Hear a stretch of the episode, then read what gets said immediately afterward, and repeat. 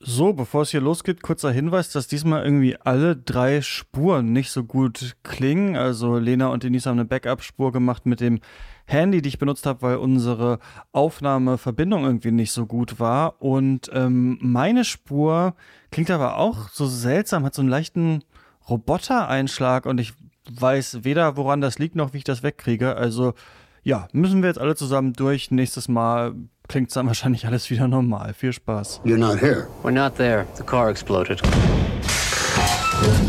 Come get the girls. I have to stay here with Woodrow. I'm not the chauffeur. I'm the grandfather. Where are you? Asteroid City, Farm Route 6, Mile 75. Ihr hört Katz, den kritischen Filmpodcast, heute mit Denise Bucher, Hallo. Lena Kosek Hi. Und wir fahren ins Space Camp. Hoffentlich äh, gibt es Aliens zu sehen. Es geht um Asteroid City von Wes Anderson. Ich bin Christian Eichler. Hi.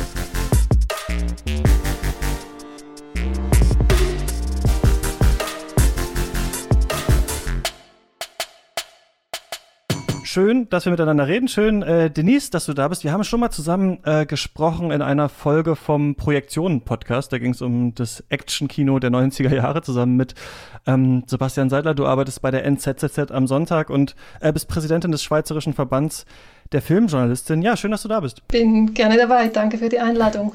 War für dich Weltraum, Weltraumreisen, Astronomie, äh, war das ein Thema für dich in deiner Kindheit? War das mal ein Berufswunsch oder gar nicht? Oh ja, ich habe es geliebt. Es gab so ein altes Bilderbuch bei uns. Und da, ich, ich weiß nicht, ich konnte noch gar nicht lesen, aber ich habe das immer angeschaut und ich, hab, ich war total fasziniert davon, von diesen Space Shuttles und den Astronauten und dem ganzen unendlichen Weltraum natürlich, den man als Kind genauso wenig fassen kann wie jetzt als Erwachsene. Und es ist tatsächlich, es ist mir erhalten geblieben. Hinter mir hängen ähm, Space Shuttles aus Karton. Ich habe ein Ah. Bilderbuch. äh, Hier sind wir. Ähm, ich liebe David Bowie, der ja auch so ein bisschen ein Ding hat mit dem All. Ja, also eines meiner Lieblingsthemen. Lena, wie ist das bei dir? Also Berufswunsch auf jeden Fall nicht, aber auch eine Art der Faszination. Also ich kann mich erinnern an die Kindheit. Ich habe sehr viel Sterne geguckt mit meinem Vater, später mit meiner Oma. Ich weiß, wie also heute noch meine Oma sich manchmal äh, Kissen auf die Gartentreppe legt damit, und sich dann hinlegt äh, und mit dem Fernglas Sterne guckt und ich dann manchmal zu ihr komme und dann äh, erzählt sie mir was von Sternbildern und dann gucken wir uns äh, an, wo die Venus ist und ich bin auch sehr stolz darauf, dass ich in den letzten Jahren immer genau wusste, ah, das hier ist jetzt die Venus und Ah, okay. so zu schauen, wo sind die Planeten. Ähm, ja, aber auch halt so dieses Philosophieren über das Unendliche, wenn man in Freundeskreisen irgendwie abends beieinander sitzt, das finde ich schon immer sehr, sehr schön. Mhm. Ich glaube auch bei mir ist so, also ich habe glaube ich nicht so viele ähm, Memorabilia wie ihr und so viel vielleicht Erfahrung mit der Familie, aber ich glaube, vielleicht ist auch jedes Kind so, aber ich, man war glaube ich selber auch so ein Space Camp davon entfernt, tatsächlich irgendwas damit vielleicht mal zu machen. Also ich glaube, hätte man mich irgendwie in so ein NASA Camp irgendwie gesteckt mit zwölf oder so, dann hätte ich wahrscheinlich gesagt, na gut, ich werde jetzt äh, Physiker, ich ähm, will jetzt ähm, mehr über sowas alles wissen, aber ich hatte zum Beispiel in der Physik immer ganz blöde Lehrer in der Schule und irgendwie kam das dann nie so richtig zustande, aber ich habe da auch immer manchmal Sachen über ähm, Astronomie und so gefragt. Lena, du bist ja nicht äh, jetzt Astronautin oder so geworden, du bist Filmwissenschaftlerin, wir haben ja auch oft schon äh, zusammen geredet. Unter anderem muss ich das natürlich jetzt nochmal hier pluggen, unser großes Wes Anderson Special, das wir schon mal gemacht haben, wo wir alle Filme, ich glaube, außer French Dispatch und natürlich diesen hier dann äh, besprochen haben. Zu French Dispatch gab es da mal eine eigene Folge wo du ja auch dabei warst mit Lukas noch und ähm, Mick Klöcker. Und genau, das kann man hören, wenn man Katz finanziell unterstützt auf steadyhq.com slash Katz. Was uns am meisten hilft, ist, wenn man da diese 34 Euro einfach einmal zahlt, dann hat man ein Jahresabo, dann kann man die ganzen äh, Specials hören und auch mit uns im Discord über ähm, ja, verschiedene Filme und sowas alles äh, sprechen. Das ist der neue Film von Wes Anderson. Denise, wie hast du denn so dessen Karriere in den letzten Jahren verfolgt? Weil ich habe das Gefühl, es gibt irgendwie so unterschiedliche Erzählungen. Also natürlich sagen immer Leute, also das ist jetzt aber wirklich der Wes Anderson-nächste Wes Anderson-Film ever. Das hört man immer wieder. Man weiß manchmal gar nicht genau, was damit gemeint ist. Aber man hat ja schon so eine Kurve, die man sich vielleicht so vormalt. Und für manche ist das so eine Aufstiegsgeschichte. Andere sagen, langsam sinkt der wieder ab. Wie ist das so wenn dir jemand sagt, neuer Wes Anderson-Film kommt raus, was ist deine Reaktion? dann finde ich, ah toll, ich, hab, ja. ich konnte es gar nicht erwarten. Ja, ja, äh, ich weiß gar nicht mehr, wann ich den ersten gesehen habe. Ich weiß nur noch, dass ich den von Anfang an toll fand. Ich habe auch, ich glaube, ich finde, ich mag alle seine Filme, aber dann beim Budapest Hotel war ich irgendwie nicht mehr so begeistert. Ähm, Isle of Dogs fand ich wieder gut und dann den letzten, der hat mich so total überfordert. Da, ich, da dachte ich, jetzt wird er zur Parodie seiner selbst. Äh, übernimmt sich, das ist jetzt nur noch äh, Art pour l'art. Und ich war ein bisschen ängstlich, mir jetzt diesen neuen Film anzuschauen, weil ich unbedingt wollte, dass er gut ist. Und ich finde ihn einen der besten, weil er eigentlich das Wes Andersonige erklärt. Mhm. Ja, sehr äh, spannend müssen wir darüber reden. Lena, wie ist bei dir? Du fandst French Dispatch warst du auch nicht so ähm, begeistert mehr von, oder? Genau, also bei Friends Dispatch hatte ich so eine zwiegespaltene Meinung. Ich, äh, es gab viele Momente, die ich ganz gut fand, aber vieles was war mir einfach, genau wie Denise gerade beschrieben hat, es war zu viel, es war zu schnell, es war, er hat sich so, also ich hatte auch das Gefühl, er hat sich immer weiter von sich selbst wegbewegt irgendwie oder wollte mehr und da hatte ich ein zwiegespaltenes äh, Verhältnis zu dem Film. Jetzt war es so, dass ich tatsächlich ein bisschen mit Angst an diesen Film herangegangen bin. Was aber gar nicht an, an, am vorherigen Film oder den vorherigen Filmen lag, sondern eigentlich eher an dieses, diesem kompletten Overload an äh, AI-Sachen. Mhm. Also es war, also bei mir war das wirklich, also es ist alles ist in meine Timeline gespült mhm. worden. Ähm, ob es jetzt äh, Wes Anderson, Star Wars, Batman, genau, Harry Potter, Wes Anderson. Mhm, ja. Und dann aber auch diese ganzen äh, TikTok-Videos la ähm, tu mal äh, dieser Tag und tu mal nicht so, als wäre das jetzt hier Wes Anderson und dann immer die gleiche Melodie, immer irgendjemand macht irgendwas und immer Zentralperspektive. Mhm. Und ich war, dadurch, dass ich das alles in der Timeline hatte, hatte ich einen unfassbaren Overload an dieser Ästhetik und hatte deswegen unglaublich viel Angst vor dem Film, dass ich irgendwie fünf Minuten in dem Film sitze und äh, mir ist gleich alles zu viel. Und das äh, war dann aber tatsächlich, Gott sei Dank, nicht so, sondern ich habe mich sofort sehr, sehr gut eingebettet in diesen Film gefühlt. Ja, da haben wir ja wirklich komplett unterschiedliche Meinungen.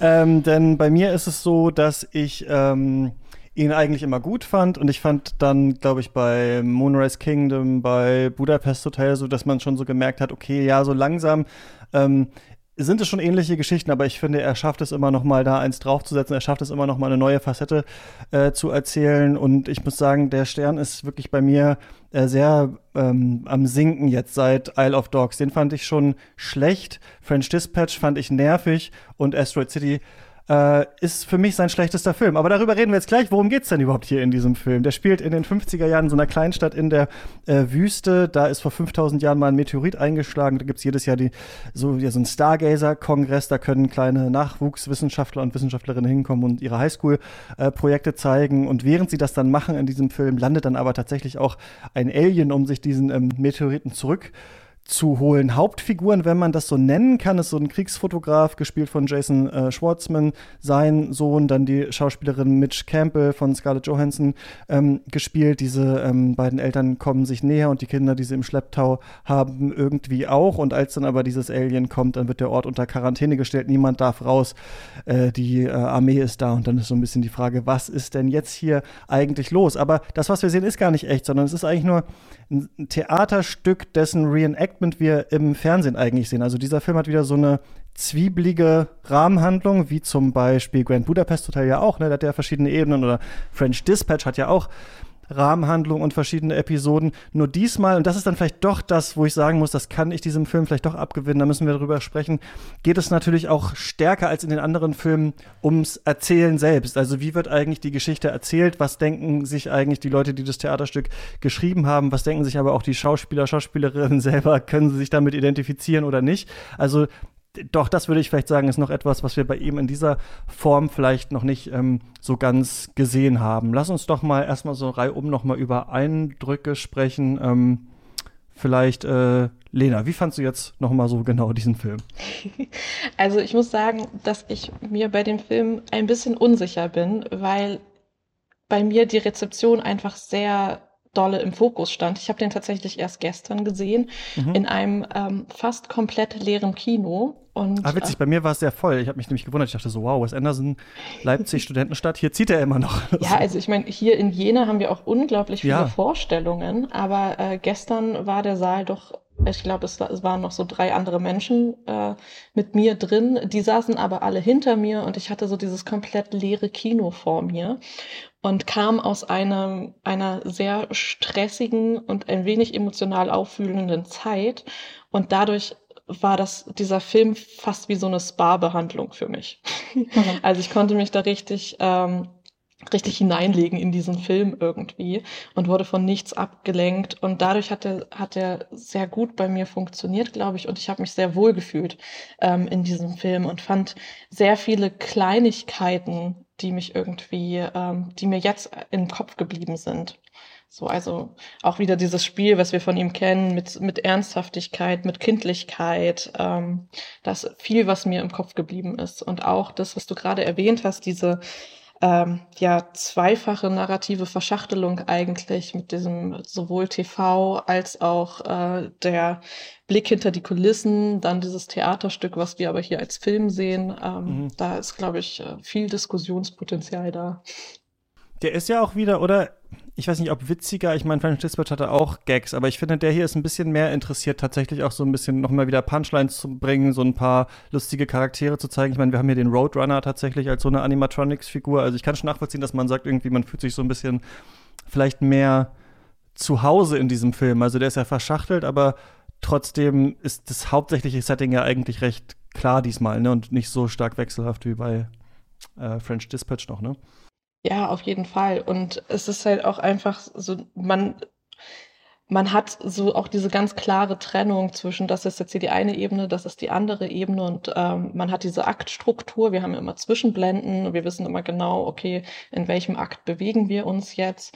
Ähm, das gibt einem ganz, ganz viel Sicherheit in diesem Film irgendwie. Das, was The French Dispatch überhaupt nicht geschafft hat, weil er einfach ganz, ganz schnelllebig war, dieser Film, ähm, das schafft jetzt Asteroid City sehr viel mehr. Hast du das auch so wahrgenommen, Denise? Ja, wobei ich immer noch fand, man muss schon sehr aufmerksam sein, um wirklich mitzubekommen in den ersten Minuten, wie die Anlage sich so präsentiert. Also ich, mhm. ich habe mir auch vorgenommen, ultra aufmerksam in diesen Film reinzugehen, weil der letzte, dieser French Dispatch, so eine Reizüberflutung war. Und ich dachte, wenn man ihn genauer analysiert, vielleicht versteht man dann auch besser, was er eigentlich will oder was er eigentlich erzählt. Und deshalb super aufmerksam. Und ähm, ich fand ihn jetzt nicht direkt eine Spa-Behandlung, weil ich von Anfang an versucht habe, alles, was ich an Informationen bekomme, sofort irgendwie zu verstehen und miteinander in, ein, in, ein, in eine sinnvolle Beziehung zu setzen, damit, mhm. damit mir nichts entgeht. Aber mit der Zeit, naja, ich, man entspannt sich dann schon, weil es, es, es ist einfach lustig. Ich finde, ähm, die, äh, man versteht ja dann die Struktur des Films und kann ihn auch, also ja, man lebt ja dann eigentlich mitten in der ganzen Szenerie mit. Ja. Mein Problem ist so ein bisschen, dass, also ich finde das irgendwie krass. Früher hätte ich bei Wes Anderson immer gesagt, als zum Beispiel dann rauskam, er macht Fantastic Mr. Fox das, da dachte ich dann, ah wow, das ist, wird ja total interessant, mal diesen äh, Roald Dahl-Stoff von Wes Anderson umgesetzt zu sehen. Wie geht er dann jetzt daran? Wie wird er das denn machen? So dass wir ja bei Fantastic Mr. Fox so einen Film haben, der klar auf Roald Dahl basiert, aber der sich nicht so erschließt daraus, wenn man die Geschichte jetzt lesen würde, ne, dass dieser Film so ist. Und mittlerweile äh, tritt bei mir bei Wes Anderson das Gegenteil ein, dass ich den Film sehe und sage, ach krass, ich würde diesen Film eigentlich gerne sehen ohne Wes Anderson. Also ich würde eigentlich ohne Wes Anderson gerne diesen Film sehen, dieser Stargazer in dieser Community, wie die da leben, was die machen, die äh, Kinder müssen auf die Scheidung der Eltern und sowas reagieren.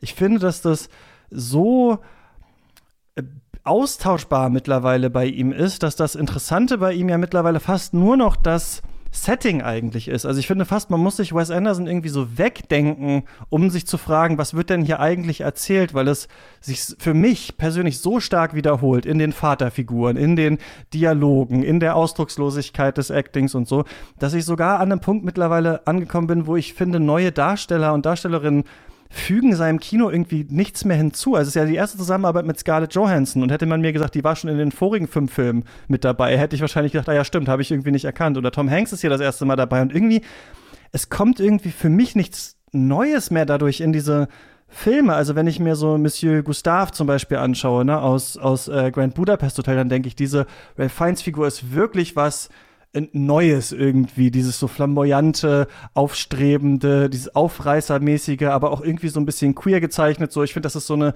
Figur, die ist irgendwie anders als in den anderen Filmen. Aber irgendwie seit Isle of Dogs äh, denke ich immer so an die anderen Filme zurück, wenn ich was sehe. Also wenn hier diese Kinder in diesem Stargazer-Camp sind und eben dieses Spiel miteinander spielen, was sie aufzählen können, dann denke ich so, ah ja, ist ja irgendwie wie beim Moonrise Kingdom. Oder ich habe immer nur diese, diese so Verweisstruktur auf sich selbst. Und wenn ich dann lese, es ist irgendwie sein intelligentester Film, es ist sein düsterster Film, es ist sein komplexester Film, es ist der größte Metafilm.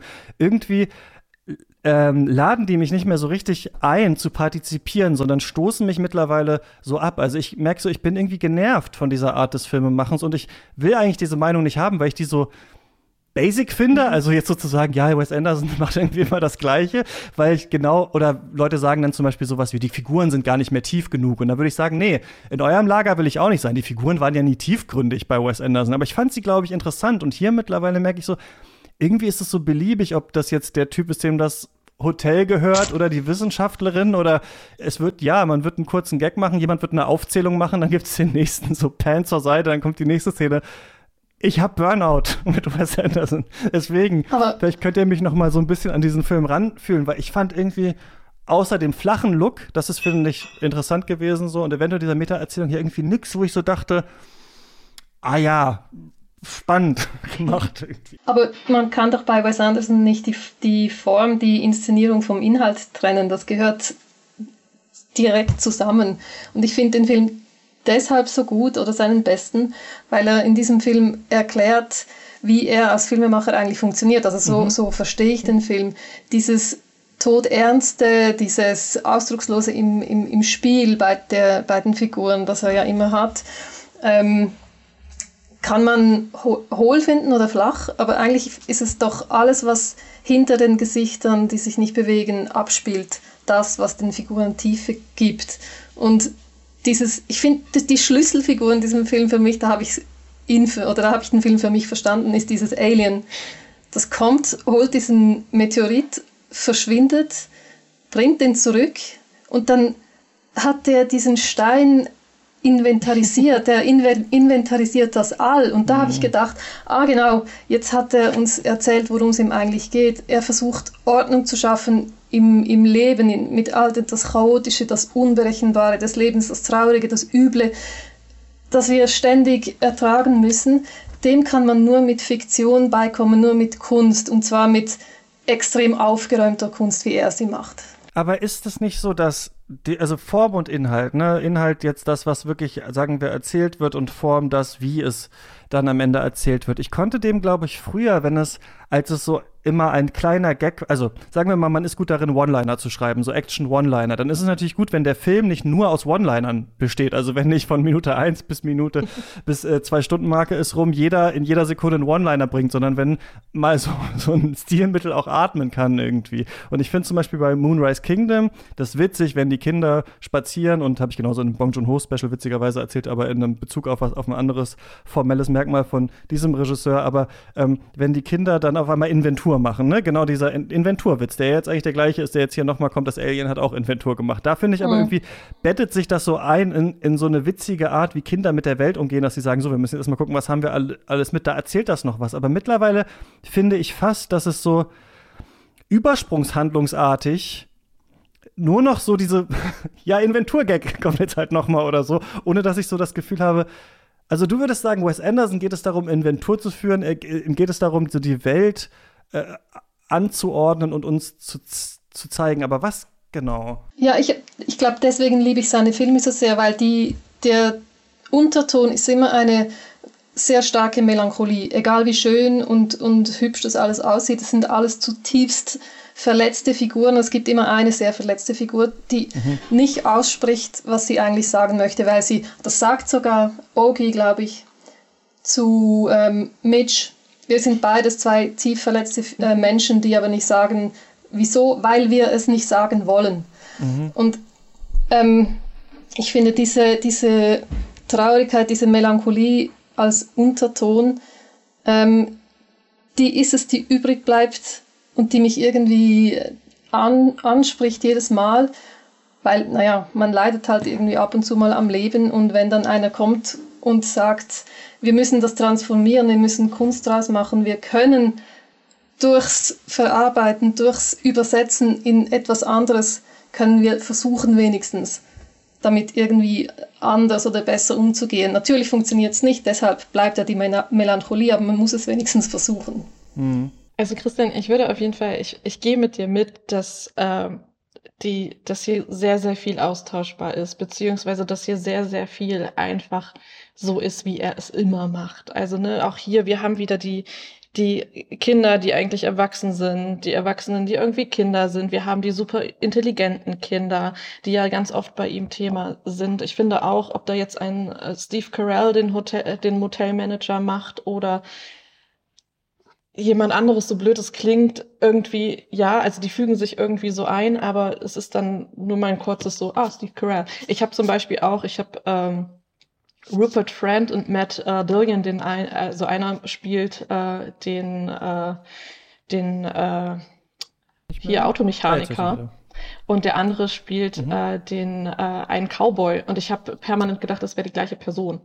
Ich habe erst in einem Shot, als, also, weil ich konnte sie nicht auseinanderhalten, ich habe erst in einem Shot, als beide im Bild waren, habe ich verstanden, oh Gott, das ist gar nicht die gleiche Person. Aber ich finde auch, dass, dass in diesem Film, auch wenn sich das alles so ähnelt zu dem, was er davor gemacht hat, sind eben trotz allem diese Emotionalität in den Figuren, auch wenn die vielleicht in einem The Royal Tenenbaums noch krasser drin war, ähm, das, was eben auf diese, was Denise gerade beschrieben hat, was auf diese Mel Melancholie hindeutet, ist das Spannende. Und dann wiederum finde ich aber an dem Film, und deswegen hat er mir so gut gefallen, ähm, finde ich dieses, äh, diesen Umgang mit den Medien so spannend, beziehungsweise diese Fragestellungen, die der Film sowohl auf, äh, auf dieses TV-Format, aber auch vor allen Dingen auf das Theater, auf das Schreiben fürs Theater, für den Film. Ähm, da, da wirft der Film meiner Meinung nach viele Fragen auf. Und das finde ich so spannend, das den Zu der Zuschauerschaft mitzugeben. Was würdest du sagen? Also für Fragen fandst du da, fandst du da besonders interessant? Naja, zum Beispiel finde find ich total interessant die Frage, ähm, wie dieser Film das Theater mit reinbringt. Weil wir haben, also der Film startet damit, dass wir sehen, wir sind bei einer TV-Aufzeichnung. Und dann geht es rein eben hinter die, also es soll quasi über die, äh, über die Arbeit hinter den Kulissen von dem Theaterstück ähm, informiert werden. Und dann sehen wir das hinter den Kulissen und dann wiederum sehen wir das Theaterstück selber, aber wir sehen das Theaterstück eben nicht als Theaterstück, sondern wir sehen es als Film. Und diese, das finde ich ist eine total interessante Fragestellung. Warum sehen wir dieses Theaterstück als Film und eben nicht mehr als Theaterstück in dem Sinne? Auch wenn, wenn wir eine sehr, sehr flache, also ein sehr, sehr flaches Bild haben, aber trotz allem ist es ja hier in Häkchen filmisch umgesetzt und nicht eben wie ein Theater. Was sagt das über, über die Kunst aus? Ähm, und dann wiederum, was sagt es über das Medium aus, wenn dann das Fernsehen mit Theater noch wieder kombiniert wird? Das waren so Fragen, die ich mir dazwischen immer gestellt habe, die ich vielleicht auch gerne an euch weitergeben würde, was ihr ähm, euch dazu gedacht habt. Jetzt, ja. wenn ich dir zuhöre. Sagt das was aus oder sagt das nur aus, Wes Anderson hat sich gedacht, wir brauchen noch drei Ebenen, na gut, dann ist es ein Theaterstück. Nein, ich habe jetzt gerade beim Zuhören gedacht, ah, natürlich, es ist die Bedeutung des Fernsehens damals, damals in den 50er und 60er Jahren. Das ist wahrscheinlich ähm, so dieses, dieses Spiel mit dem Medium, das damals dem Kino so gefährlich wurde. Ähm, und die, der ganze Film ist ja voll mit Referenzen aus der Zeit, aus, dem, aus der amerikanischen Art des Geschichtenerzählens in der, in der Fernsehzeit. Es, es, es wimmelt ja von Anspielungen auf diese ganzen äh, ja, amerikanischen Mythen, ob Verfolgungsjagd, mhm. ähm, Atomtests, ähm, Marilyn Monroe, James Dean, Cowboys.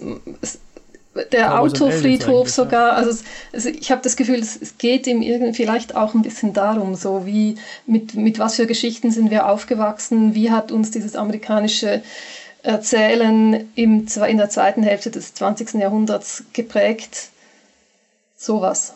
Wie hätte es so gewesen sein können, ne, wenn wir dabei äh, gewesen wären, auch so, sagen wir mal, Area 51 oder sowas entsteht oder entsteht vielleicht nicht so wie, ähm, wie ist das in diesen, in diesen Wüstenstädten? Ja, das ist, genau, ist ein blöder Standpunkt, auf dem ich bin, von wegen, ja, haben wir schon mal so oft gesehen. Meine Frage ist halt nur, wenn er sagt, wir machen zum Beispiel drei verschiedene Ebenen auf und das eine ist ein Theaterstück und das andere nicht, warum sind diese Ebenen trotzdem so gleich? Also, ich finde zum Beispiel, man guckt dir den Film und erfährt ja dann, dass die verschiedenen äh, Figuren oder die verschiedenen Menschen, die hier die Figuren spielen, miteinander ja unterschiedliche Beziehungen haben, mhm. ja. Und dann fragt man sich halt, wenn man wieder den, das Theaterstück äh, guckt, kommt, kommt das irgendwie jetzt hier durch? Ne? Also merken wir quasi, dass zwei, die gerade außerhalb des Theaterstücks äh, im Clinch lagen, sagen, jetzt wieder irgendwie zusammen spielen müssen oder so. Aber ich konnte da für mich nicht so viel fruchtbar machen, dass ich jetzt dachte, ah, das ist ja spannend oder das haben wir ja gerade auf der anderen Ebene gesehen. Jetzt zeigt es sich hier wieder in der inneren Ebene. Ich finde, es ist sehr vollgestellt, aber diese grundsätzlichen emotionalen Knotenpunkte, äh, die Mutter ist gestorben, der Sohn ist so ein bisschen äh, verlassen, aber auch interessiert, die Wissenschaftlerin ist ein bisschen kühl, aber eigentlich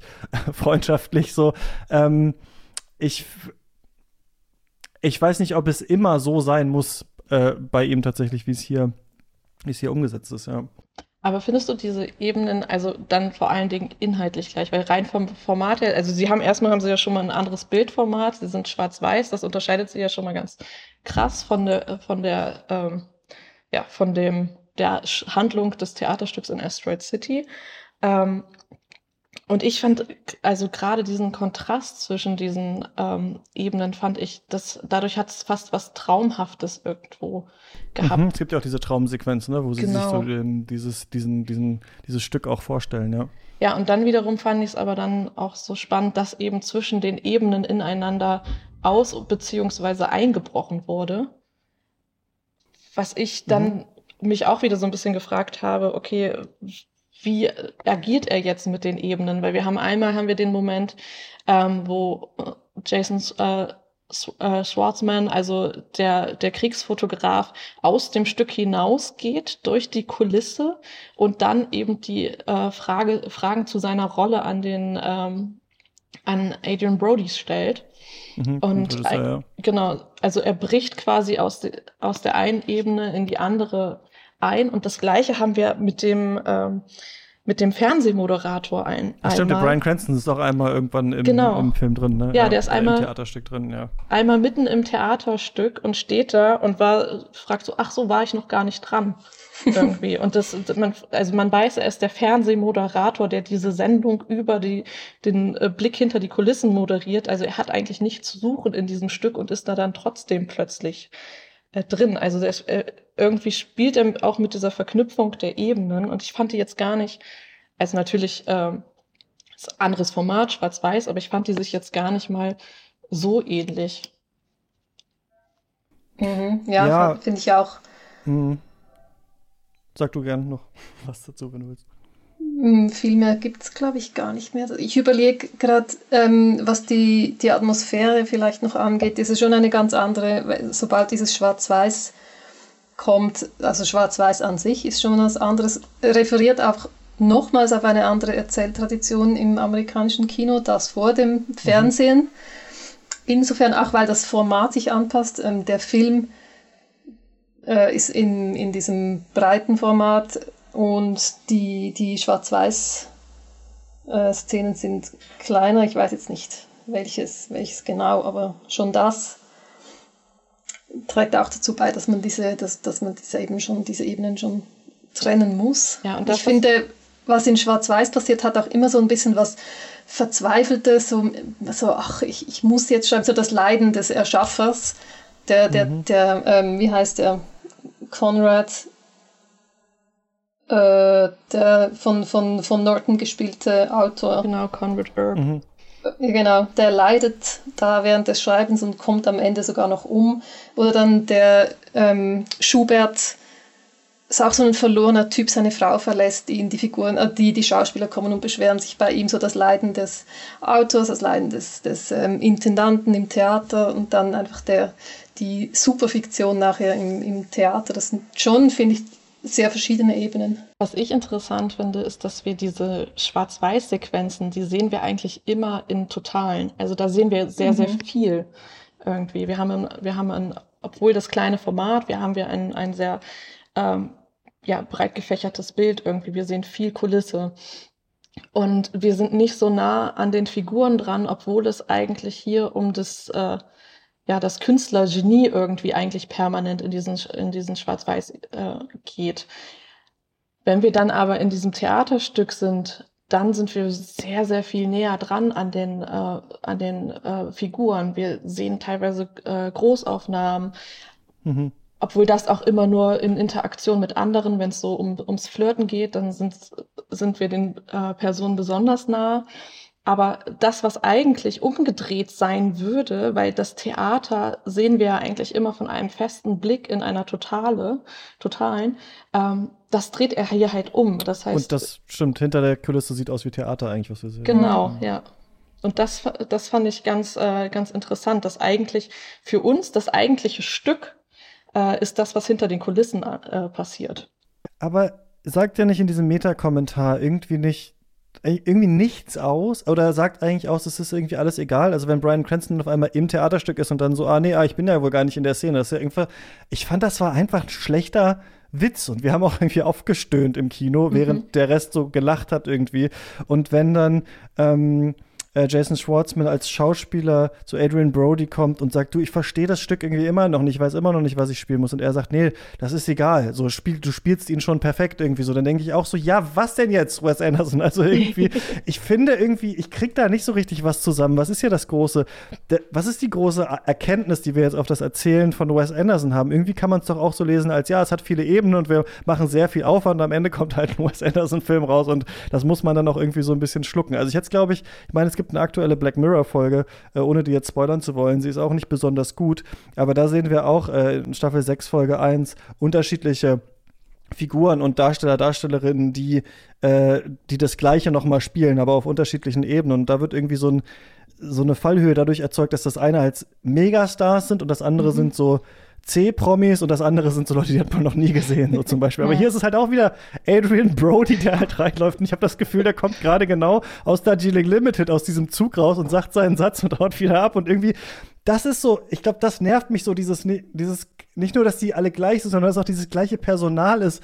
Und es, äh, es ist ganz komisch. Mir verstellt es einfach den Blick, merke ich so. Ich kann irgendwie da, äh, ich, ich werde da so auf Armlänge äh, rausgedrückt von diesen Figuren, was vielleicht blöd ist. Vielleicht muss ich versuchen, dagegen zu arbeiten und davon so irgendwie zu abstrahieren. Aber irgendwie kriege ich das nicht hin. Für mich ist es dann ja, okay, sag jetzt deine Line. Ah, okay, die Line ist ja, es ist egal, was das jetzt hier bedeutet. Spiel es einfach. Und ich sitze da und denke mir so, ja, okay, dann muss ich vielleicht auch nicht mehr kommen in diesen Film. Aber kannst du es denn nicht als ein äh, Universum in, im Entstehen ähm, anschauen oder als Work in Progress. Du hast dieses Ensemble, mal ist jemand Neues dabei, dann mal jemand nicht mehr, aber man hat so uns, man hat diese, diese Personen, man hat Wes Anderson, man hat eine Art von Stil, die sich aber trotzdem auch weiterentwickelt.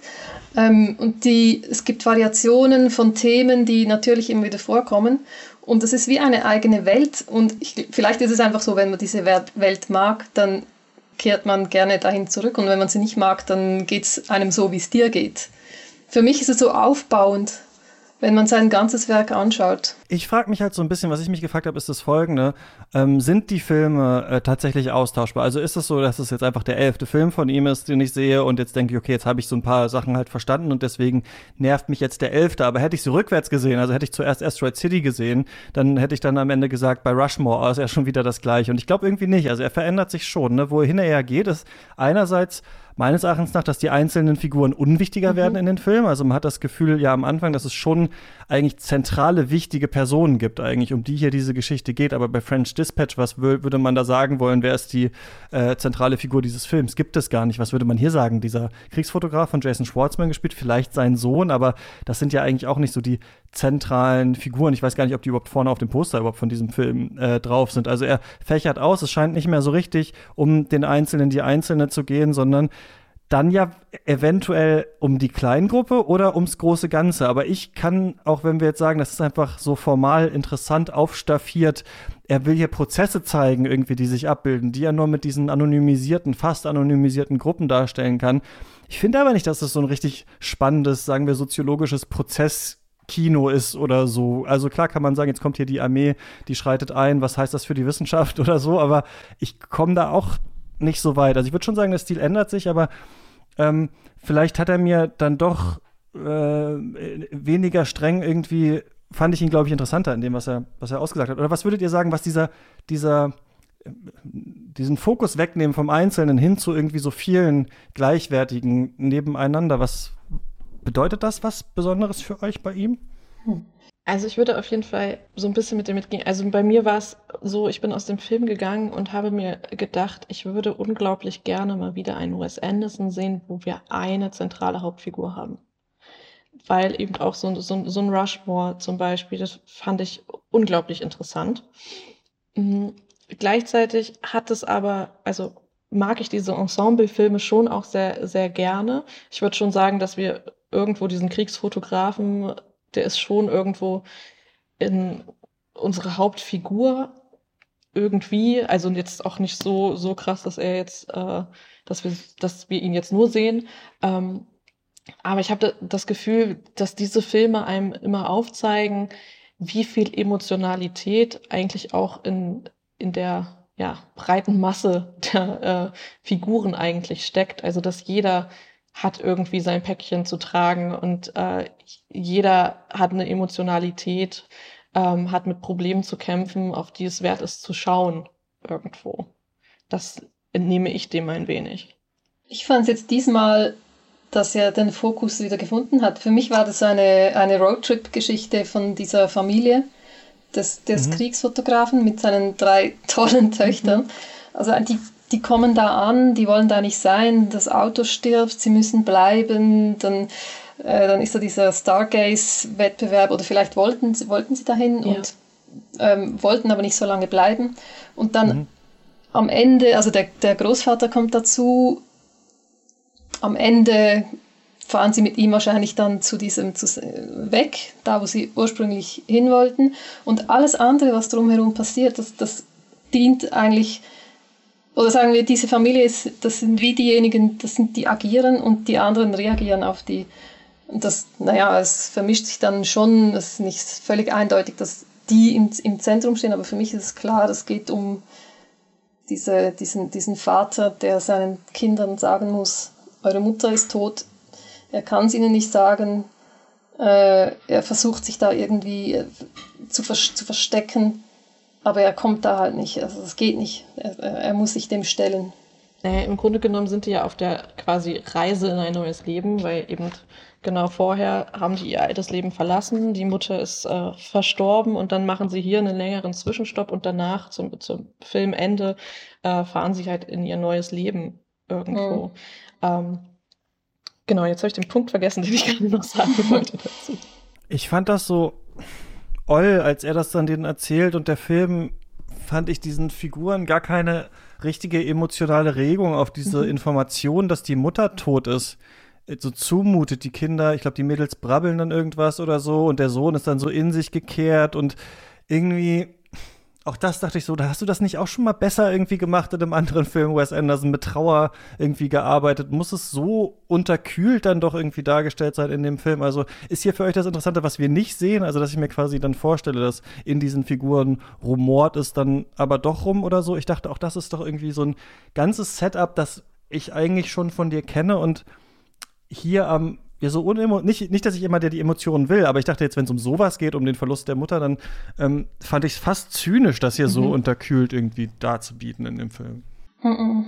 Ich fand, er macht es einfach nicht so, wie man sich gewohnt ist, dass es gemacht wird, nämlich, dass die dann heulend und schreiend zusammenbrechen und nicht mehr wissen, was sie jetzt tun sollen, der lässt das alles weg und das finde ich so schön. Man weiß ja ganz genau, was in so einem Moment in Kindern oder in, in einem selbst passieren würde, wenn man so eine Information bekommt. Aber er zeigt es halt nicht und das finde ich so, dann will ich hinschauen. Ich, ich, ich, wenn ich zu Hause Filme streame, ich hüpfe oft so ein paar Sekunden weiter, wenn so ein Zusammenbruch kommt, wenn jemand eine schreckliche Nachricht bekommt, weil ich das so klischiert und ich finde das so schlecht und oft auch so schlecht gespielt, dass ich, äh, ich atme auf wenn es so gemacht ist, wie, wie Wes Anderson das macht. Also ich muss sagen, ich hatte ein bisschen damit zu kämpfen, auch dieses, okay, jetzt können wir uns umarmen und jetzt ist wieder vorbei. So, auch in dieser Emotion äh, Umarmung lag eigentlich keinerlei Emotionalität. Das, was ich aber viel interessanter fand als diese Reaktion quasi auf die Nachricht, dass die Mutter eigentlich schon vor drei Wochen gestorben ist, war ähm, die Frage an den Sohn, hast du es geahnt? Und der mhm, Sohn sagt, ja. Äh, ja, ich habe das, ja, ich habe das schon geahnt. Und aber es passiert trotzdem nichts. Und auch da finde ich es doch okay, wenn eben nichts passiert. Ich finde, es könnte ein Aus, also ich habe es so verstanden, es ist ein Ausdruck davon, wie uns die Sprache sofort verloren geht, wenn wir, wenn wir von Todesfällen erfahren. Wir können, wenn jemand kommt und sagt, mein Großvater ist gestorben, was sagst du dann? Angesichts des Todes ist man so, so sprachlos. Ich finde, der, der, er nimmt das da auf, auch dass man vielleicht sich fürchtet vor diesen extremen Gefühlen. Man möchte sich das gar nicht eingestehen, dass man jetzt sofort weinen möchte. Man darf nicht, man lernt das, Gefühle zeigen ist schwach. So, wir haben doch ein gestörtes Verhältnis zu, zu extremen Gefühlen und ich finde, der, der transformiert das oder der kanalisiert das so in seiner Art, wie er dann mit diesen, wie er dann diese Figuren handeln oder eben nur so halb handeln lässt. Hm. Ja, naja.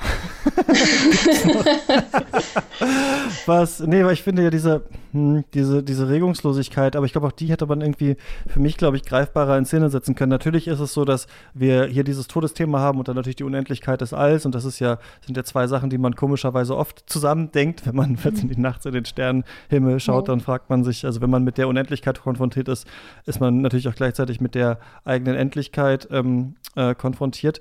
Gibt es noch was, bevor wir ja so auf die Zielgerade einbiegen, bei dem ihr sagt, es muss unbedingt noch gesagt werden zu diesem Film? Oder das fandet ihr noch interessant oder besprechenswert? Äh, ich habe so ein Detail, das ich wirklich sehr, sehr liebe. Und ich, ich war so froh, dass mir das beim ersten Mal sehen schon aufgefallen ist. ähm, weil ich, ich fand ja am Anfang, es gehe oder irgendwann, es gehe um diese 50er Jahre ähm, Amerika ähm, Erzählungen, mhm. wo der Cowboy so eine, eine wichtige Rolle spielt. Und weil wir genau wissen, wie Cowboys klingen, gibt es so diese Szene, wo er, er, er kommt so, ich glaube, in der Schule, er, er, kommt zu dieser Lehrerin hin mhm. und man hört seine Sporen, aber man sieht mhm. sie gar nicht, er trägt gar keine. Das fand ich so einen tollen Einfall. Man muss gar nicht sagen, das Klischee äh, ist so groß. Mhm da fand ich auch, ähm, weil für mich ging es eigentlich mehr darum, äh, mit dem Umgang mit dem Fremden. Ähm, also ja, das, das war alles so mit drin, so diese amerikanische Geschichte, Frontierbewegung. Wir haben da irgendwie, man kann Grundstücke kaufen, die von einer, äh, einem Kaktus bis zum nächsten gehen, aber eigentlich ist das mhm. auch eher ein Darlehen in die Stadt. Ähm, aber dieser Umgang mit dem Fremden ähm, fand ich ganz spannend und damit eben dann auch diese Sehnsucht ähm, mit dem Ungewissen. Und dann wiederum aber auch dieses, also es wird ja fast äh, genau in dieser Szene, wo er eben mit äh, also ohne Spuren ankommt, aber wir das hören, wird uns ja quasi sehr moralisch verdeutlicht, dass das Fremde nicht schlecht sein muss und dass man dem Fremden nicht sofort etwas Schlechtes äh, unterstellen kann. Und dann wird aber trotzdem im Laufe der Filmhandlung sehen wir, sobald das Militär irgendwie kommt, wird das, das Alien, was vorher quasi das Fremde war, aber nicht das Böse, wird zur Zielscheibe. Und mhm. ähm, aber da, nicht von den Kindern. Nee, nee, nee, vom Militär. Sobald das ja. Militär mhm. ähm, da mitzukommt, äh, ist es äh, eine Zielscheibe plötzlich. Und ja, ich fand. Das ist doch auf, Entschuldigung. Nee, das, das fand ich einfach so, ähm, so interessant, dieser, wie, wie das Fremde je nach Schicht sich verschiebt und auch äh, wie die Kinder gar nicht mehr anders können, als über dieses Alien nachzudenken. Ähm, Genau, wie dann das Militär reagiert, wie dann die, ähm, diese die äh, Kinder, die diese Wissenschaftskinder versuchen irgendwie diese News herauszubringen äh, und sich da eben nicht unterdrücken zu lassen. Das fand ich dann äh, genau ganz interessant. Äh, ist das nicht auch eine Anspielung auf Steven Spielberg, dass das mhm. Militär mhm. eben so reagiert und die Kinder nicht? Mhm. Es gibt doch diese Melodie, die gespielt wird, und das ist dieselbe wie aus Close Encounters of a Third Kind wo sie anfangen so. zu kommunizieren. Ich weiß okay, das per Zufall, also weil ich so den Film kürzlich mal gesehen habe. Es fiel ah. mir auf. Und ich, ich dachte, ach klar, jetzt zitiert er auch noch Spielberg, das muss ja so sein. Okay, also ist es vielleicht auch so ein, so ein Sammelsurium an US-amerikanischen Mythen und Erzählungen mhm. und wie man mhm. damit umgeht vielleicht. Also wenn wir einerseits mhm. so den, die Wüste, also weil ich, ich meinte ja von Cowboys und Aliens und stimmt, das sind natürlich so die zwei auch großen Erzählungen, wahrscheinlich auch so der vielleicht der 50er Jahre, also wir haben einmal den Western natürlich, vielleicht ein bisschen später, ne? Und dann halt äh, haben wir den ähm, haben wir die, den Science-Fiction-Film und so, das kommt ja hier irgendwie so zusammen. Dann haben wir die verschiedenen Medien, wir haben das Fernsehen, wir haben das Theater, wir haben den, die Kriegsfotografie ja auch so als mhm. Medium, mhm. ne, das Schauspiel mhm. und so. Also vielleicht, ja, stimmt, wenn jetzt, jetzt so alles es nacheinander aufzählen, ist das vielleicht auch noch tatsächlich interessant, ne? Diese verschiedenen Arten der Erzählung und der Mediengestaltung und äh, was sagen die was sagen die eigentlich aus? Oder wie können sie vielleicht auch keine Sprache finden für das Unendliche und den, den Tod tatsächlich in ihren mhm. unterschiedlichen Formen? Vielleicht ist das mhm. auch so ein Film über das Scheitern dieser ganzen verschiedenen äh, Formen des Weltbegreifens. Ja, ne? und, mhm. und das aber vor allen Dingen auch immer in so ganz kleinen Nuancen. Ne? Also er verpackt das wirklich in, in, in sehr, sehr kleinteilig irgendwie. Ähm, und ich fand, also ich habe zum Beispiel auch so ein bisschen Gesellschaftskritik ans Heute mit drin gelesen, weil er hat diesen wunderbaren Satz äh, drin, alles ist verbunden, aber nichts funktioniert. Mhm. Und da habe ich direkt irgendwie ans Heute gedacht. Ne? Also wir sind permanent äh, verbunden, überall, also wirklich egal wo, wir sind äh, irgendwie am Smartphone, am, wie auch immer, wir sind immer irgendwie, können mit der ganzen Welt verbunden sein, aber trotzdem sind äh, alle Menschen, haben irgendwie ihr Päckchen zu tragen. Ähm, eigentlich man sieht an der Welt, die Nachrichten sind dominiert vom äh, Schlechten in, in dem Sinne, also quasi dieses Nichts funktioniert. Ähm, das habe ich da noch so ein bisschen drin gelesen. Das war die Übertragung aus dem Elternzelt, oder? Mhm. Als die, ja. Das ist ja auch interessant, dass, dass die Medien die verbinden uns miteinander, aber eben funktionieren tun wir dann doch nicht. Ich fand, ich dachte vorhin auch noch, dass diese ganzen Filme, die so hoch emotional sind die ja auch thematisiert werden, ähm, wie so Ersatzgefühle uns oder so Ersatz sind für Gefühle oder da können, da dürfen wir diese Gefühle alle fühlen, die wir sonst im, im normalen Leben eben vor, vor, die, die, wir scheuen oder die, das, die dafür mhm. sorgen, dass eben nichts funktioniert. Was ich noch ähm, eine unglaublich interessante Szene fand, war, wir haben eben schon ganz kurz darüber gesprochen, dass äh, dieser Kriegsfotograf, der steigt quasi aus der Theaterhandlung aus durch die Kulisse und geht dann eben zum äh, zu äh, Schubert als Regisseur und fragt, okay, was was will diese Figur eigentlich? Was ist die Emotionalität? Warum handelt mhm. die so? Und der ähm, gibt ihm eigentlich keine Begründung. Und dann geht diese Figur weiter auf einem Balkon, äh, wo er sich dann äh, Margaret Robbie gegenüber auf einem anderen Balkon äh, stehen sieht. Und das ist quasi direkt das gespiegelt, was wir eigentlich die ganze Zeit auch im Theaterstück sehen, nur dann eben mit Scarlett Johansson. Und das ist eigentlich der Moment, in dem die äh, ja, jetzt, jetzt, jetzt kommt man so ein bisschen, weil es so viele Metaebenen gibt, die, die Jason Schwartzman-Figur ähm, eigentlich den, wo, es die eigentliche Emotionalität gibt. Und das fand ich so spannend, weil wir haben ein Bild, ähm, eine totale, wir sehen diese beiden Balkone und äh, hinter Schwartzman ist permanent äh, ein, äh, ein Schild, also er ist, er ist irgendwie, äh, die Straße ist voll mit Theatern und man sieht einfach nur die ganze, ganze Zeit das Wort The Death und dann, wenn, wenn das, die Kamera sich dann ganz zum Ende, wenn, wenn diese Emotionalität äh, stattfindet, dann bewegt sich die Kamera und wir sehen plötzlich, da steht der Tod eines Narzissten. Hm. Und das fand ich äh, ganz, ganz spannend, wie er eben durch diesen emotionalen Men äh, Moment dieses Narzisstische herausgearbeitet hat. Hm. Dann würde ich euch jetzt mal fragen, wie immer am Ende hier, ähm, Denise, muss man Asteroid City gesehen haben? Ja, unbedingt und am besten zwei oder sogar dreimal. Wie, wie oft genau, hast du ihn gesehen? Du? Einmal? Einmal, ja. Vielleicht, wir, wir haben bei uns in, in Zürich jeden Monat einen sogenannten Movie Fight Club organisiert von, von unserem Verband. Und da hatten Über wir. den sollst du doch nicht reden. Soll ich doch? über den, über den, wir haben diese, wir haben keine solche Regeln bei uns. So, okay. Das ist ein bisschen anders. Ich darf. Ähm, da hatten wir das letzte Mal Asteroid City und die eine Person, die eigentlich die Kontraposition hätte vertreten sollen, hat dann gesagt, so, hm, jetzt habe ich den Film zum zweiten Mal gesehen, jetzt bin ich gar nicht mehr so sicher, ob ich ihn so schlecht finde.